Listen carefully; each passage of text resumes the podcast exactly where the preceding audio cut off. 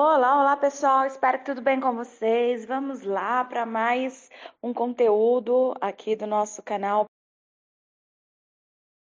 Para começar, algumas pessoas têm a falsa ideia de que psicólogo perinatal ou obstétrico é aquele que trabalha dentro do hospital né? Ah, e isso não é verdade. Não, não é todo mundo que pensa assim, mas eu sei que tem várias pessoas que pensam assim. Quando escutam falar em psicologia perinatal, eles falam: bom, eu não sou psicólogo hospitalar, eu não trabalho no hospital, então isso não me interessa.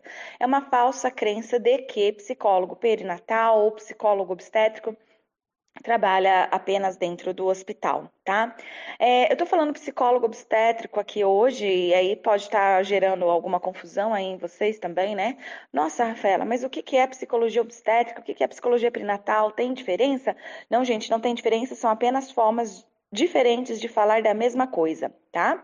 É, futuramente farei um áudio também para vocês sobre isso, para falar, né, sobre, sobre as nomenclaturas que nós temos aí para essa área, quando na realidade a gente está sempre falando da mesma coisa. É a falta realmente de um nome na língua portuguesa que abranja, de fato, todas as funções que um psicólogo perinatal exerce, tá bom? Então, por isso a gente acaba pulando de galho em galho para achar um nome adequado aí. Mas esse, não é o assunto de hoje, não. Vamos continuar aqui na psicologia hospitalar e psicologia perinatal.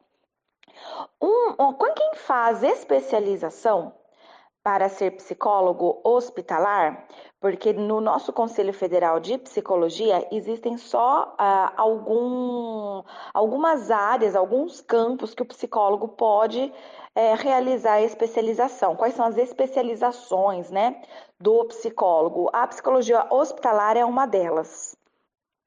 E alguns espaços onde oferecem cursos de especialização para formar o psicólogo hospitalar é, oferecem algumas disciplinas, algumas aulas, né, de psicologia da maternidade, de psicologia obstétrica, de psicologia perinatal, como queiram chamar, tá? Então, alguns espaços já oferecem, sim, dentre as suas disciplinas, é, essa informação, mas nem todos. Ainda não é uma realidade em todas as especializações do nosso país em psicologia hospitalar que ensine essa, essa partezinha. É mais ou menos assim, ó, quando a gente está fazendo a nossa graduação de psicologia, a gente tem várias disciplinas, né?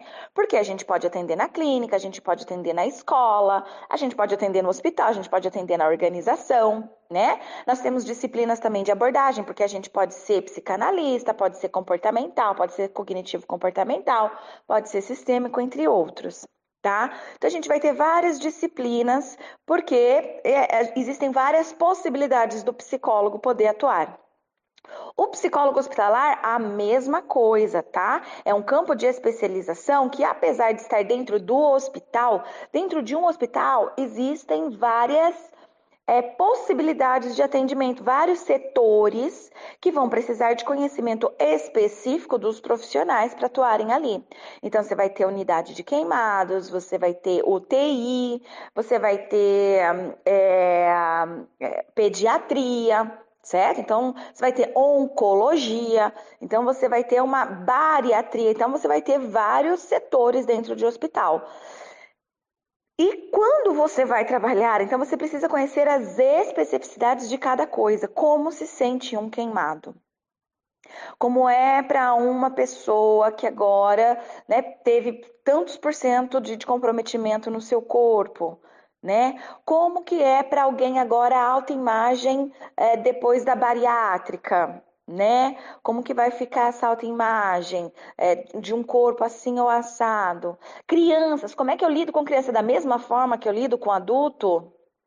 Oncologia, pessoas que estão com câncer diagnosticado, que vão fazer um tratamento, e outras que já estão né, comprometidas mesmo, a qualquer momento morre. Vocês acham que a gente lida da mesma forma com todas essas situações? Alguém que vai fazer a cirurgia de transplante de coração, transplante de rim? Vocês acham que a gente lida da mesma forma? Obviamente que não. Se você é um bom psicólogo, se você é, fez a sua graduação, né, não no bar, mas dentro da sala de aula, você sabe muito bem que não é assim. Que cada um tem uma especificidade diferente. Portanto, o psicólogo hospitalar, ele não consegue dar conta de estudar, né, naqueles dois anos deles de especialização, todas as possibilidades possíveis dentro de um hospital. Ele vê, ah, né, as principais, é, mas não todas. No caso, a psicologia perinatal, ela é muito recente, ela é muito nova, ganhando força agora nos últimos dois anos. Então, só agora que as pessoas passaram a descobrir que essa área existe, só agora que professores, né, com mestrado e doutorado começaram a voltar o seu olhar para essa área, começaram a estudar e pesquisar essa área, né, para poder estar tá também ensinando isso é, na academia. Então, pessoal, hoje a maioria dos hospitais contam com psicólogos que não têm o conhecimento específico, né, no conhecimento dos fenômenos psicológicos que envolvem gravidez, parto e pós-parto, dentro do hospital.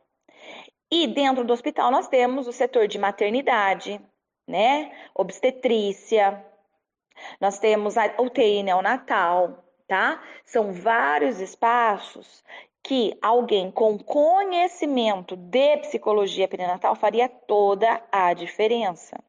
Tá? Eu tenho vários alunos no meu curso de, de pós-graduação em psicologia perinatal e da parentalidade que vieram procurar o meu curso depois de anos e anos trabalhando no hospital.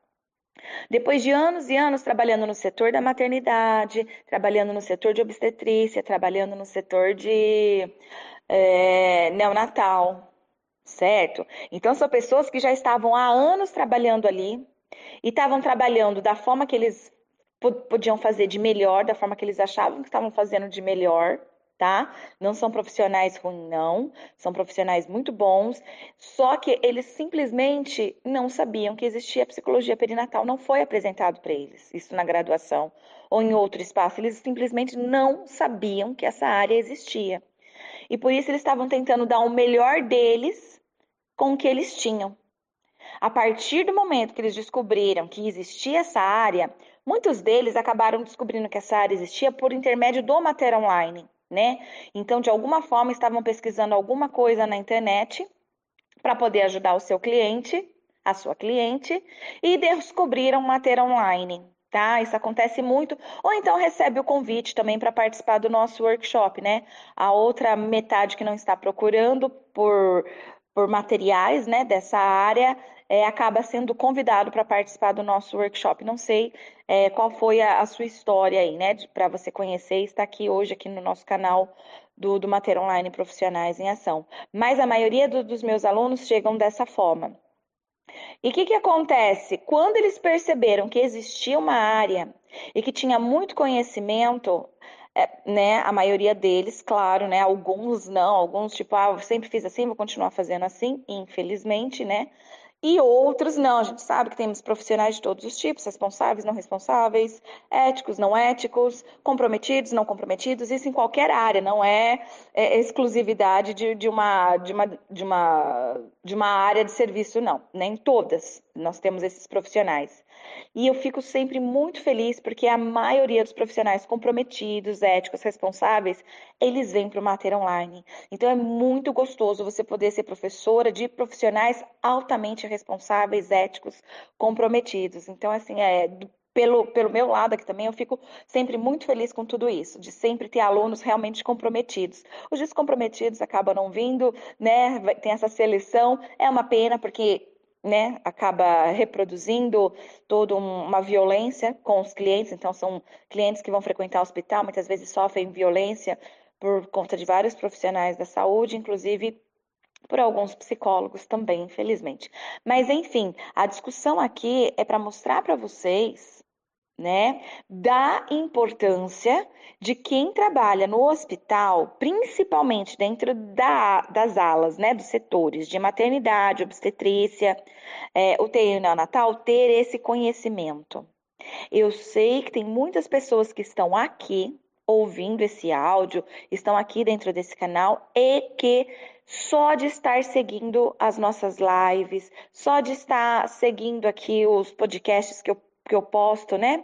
é, semanais para vocês já tem feito diferença, já, tá, já está surtindo efeito na sua atuação lá dentro do hospital. Eu sei disso porque muito, eu recebo muito feedback de muita gente. Então tem gente que fala, Rafa, eu ainda não estou fazendo seu curso, mas só com o que eu estou recebendo lá no Profissionais em Ação, nas lives que eu estou assistindo, já mudou a minha atuação aqui. Assim que eu puder, eu realmente vou fazer o seu curso, né? Então, isso eu recebo direto.